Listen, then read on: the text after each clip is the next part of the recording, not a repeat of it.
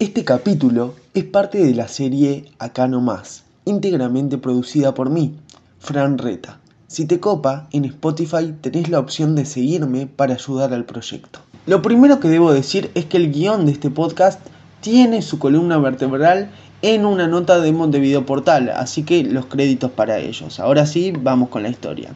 Con la mirada de hoy cuesta creer que nadie se anticipara el problema, pero en el Montevideo de los 80, un hombre paseaba frecuentemente a una leona en un jeep, a veces junto a dos perros Doberman, sin ninguna medida de seguridad y sin ser advertido o detenido por las autoridades. Sí, escucharon bien, paseaba a una leona.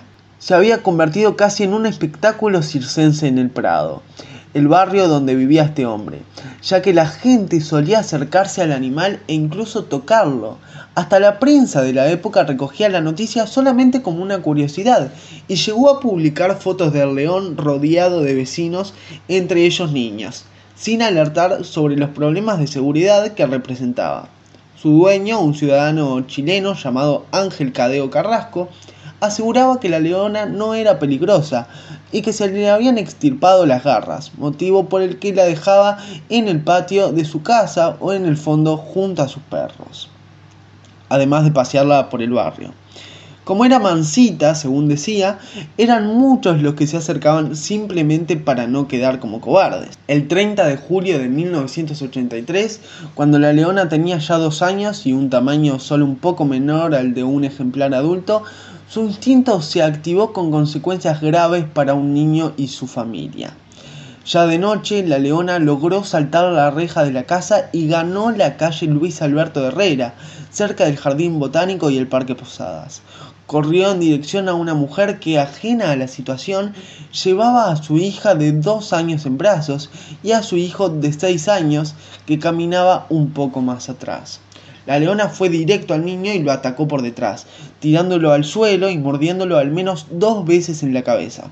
Yo sentí que me tumbaban y mi impresión de niño fue que me estaba pasando un pelotón de bicicletas por encima. Quizá por eso no tengo el trauma de haber sido atacado por una fiera. Cuenta hoy a Montevideo Portal la víctima Gustavo Silveira.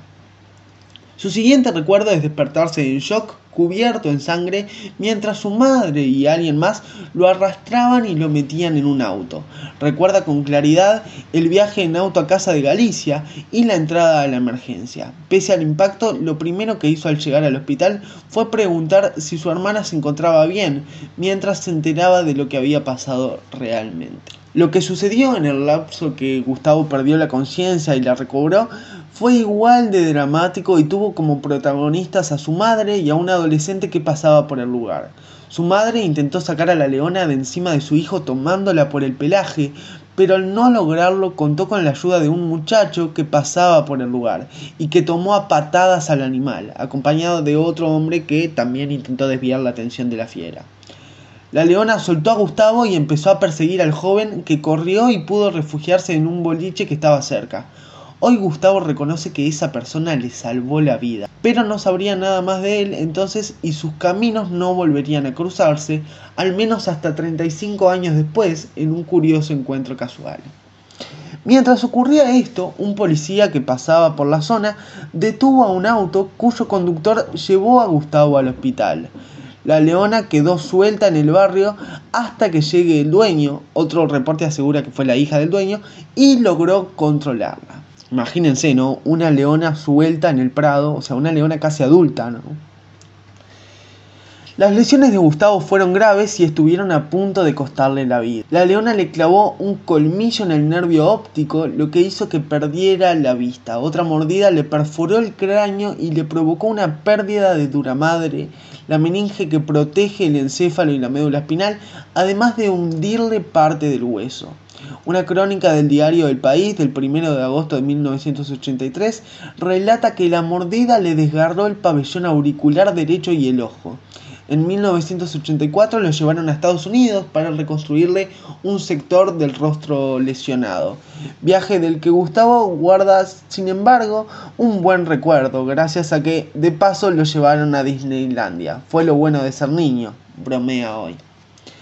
A los 19 años tuvo un foco epiléptico, pero no se pudo confirmar que fuera a raíz de las lesiones provocadas por el león. A esa edad juntó dinero y pasó también por otra cirugía reconstructiva para recompletar el arco del rostro y los sectores en los que el animal le sacó fragmentos de hueso. El ojo lesionado no le cierra completamente, por lo que debe ponerse gotas todas las noches. Las heridas cicatrizaron bien con el tiempo, pero se notaban mucho más en su niñez y su adolescencia lo que lo llevó al psicólogo durante mucho tiempo. El problema no fue el accidente, sino las cicatrices, las consecuencias, algo que atrasó mi desarrollo. Recuerda al respecto de un tema que le costó muchos años cambiar. Siempre tratamos esto en familia como un accidente y cada 30 de julio comprábamos algo y lo celebrábamos como un cumpleaños, dice. Teniendo en cuenta que si el colmillo se hundía unos milímetros más en el cráneo hubiera perdido la vida o quedado con una lesión cerebral, se entiende que lo celebrara como un segundo cumpleaños. El ataque no fue la última vez que Gustavo y Sheila, la leona, se vieron. Como muchas escuelas de la época, la suya también hacía visitas al zoológico, y una tarde, sin saber bien qué reacciones le despertaría, Gustavo se vio en el medio de un grupo de niños frente a la leona que lo había atacado no tanto tiempo atrás. Quería que me causara algo, que me diera rabia, pero no me sucedió nada, recuerda hoy. Además del procesamiento sin prisión, la familia inició una demanda civil contra el propietario del animal. Le llevó más de 10 años. Cuando la justicia falló a favor de Gustavo, indicando que debía recibir 70 mil dólares del dueño y 35 mil del Banco de Seguros del Estado, el ciudadano chileno ya estaba muerto. Los Silveira, sin embargo, no quisieron ir contra los familiares del hombre que no tenían nada que ver con el asunto y cobraron solo el dinero del banco de seguros. Gustavo recuerda que no era la primera vez que el animal se escapaba de la casa. Dos veces había saltado el muro del fondo y pasado a la casa de al lado, aterrorizando a la vecina que era su madrina.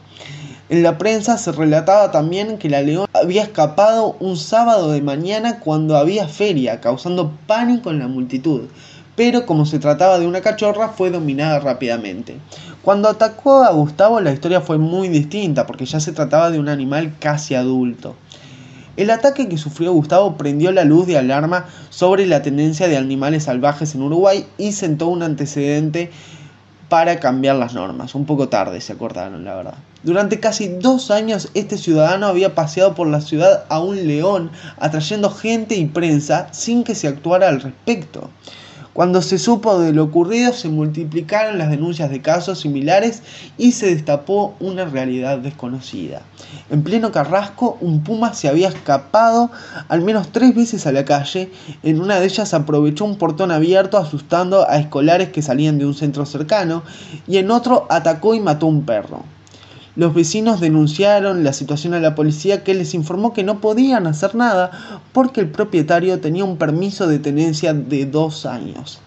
En el Prado, vecinos denunciaron la existencia de un cachorro de tigre y otro de león en manos de particulares. Se ha vuelto una moda tener animales salvajes y no solo es en el Parque Posadas, donde están sueltos. Si no hubiera ocurrido este accidente, nadie hubiera dicho nada. Pero es preciso tomar medidas, comentó un vecino a El País dos días después del ataque. Martí, por entonces director del zoológico, explicó también que tras el incidente se habían producido varias denuncias por fugas o agresiones de animales salvajes. El propio Gustavo reconoce que ni él ni su familia se habían dado cuenta de lo insólito y lo peligroso de tener un león en el barrio. Recuerdo que todos paramos para ir a verlo cuando llegó con el animal en el jeep. Era una atracción para todos, explicó. Su caso sirvió como insumo para la redacción de la primera ley sobre tenencia de animales salvajes en Uruguay, presentada por el entonces senador Gonzalo Aguirre en 1989 y en la que la familia de Gustavo colaboró. Su padre tuvo una reunión con Aguirre en la que detalló lo ocurrido en su caso y le dio argumentos sólidos para la elaboración de la norma. No había sido el único, pese a la trascendencia pública de lo ocurrido con Gustavo. En su exposición de motivos, Aguirre aseguraba que el proyecto de ley obedecía a la necesidad de ponerle fin al grave peligro que representa en el seno de nuestra sociedad la tenencia de animales salvajes y feroces por particulares en condiciones de ninguna seguridad. Esta situación ha ocasionado accidentes gravísimos al ser atacados seres humanos, en particular niños, por grandes felinos, que increíblemente están en poder de particulares, situación que calificó como absurda. Según recuerda la familia Silveira, en aquella época también se había registrado en Rivera el ataque de un felino a una niña que quedó gravemente herida. En la exposición de motivos, Aguirre se refiere a ese caso que había ocurrido poco antes de tratarse el proyecto.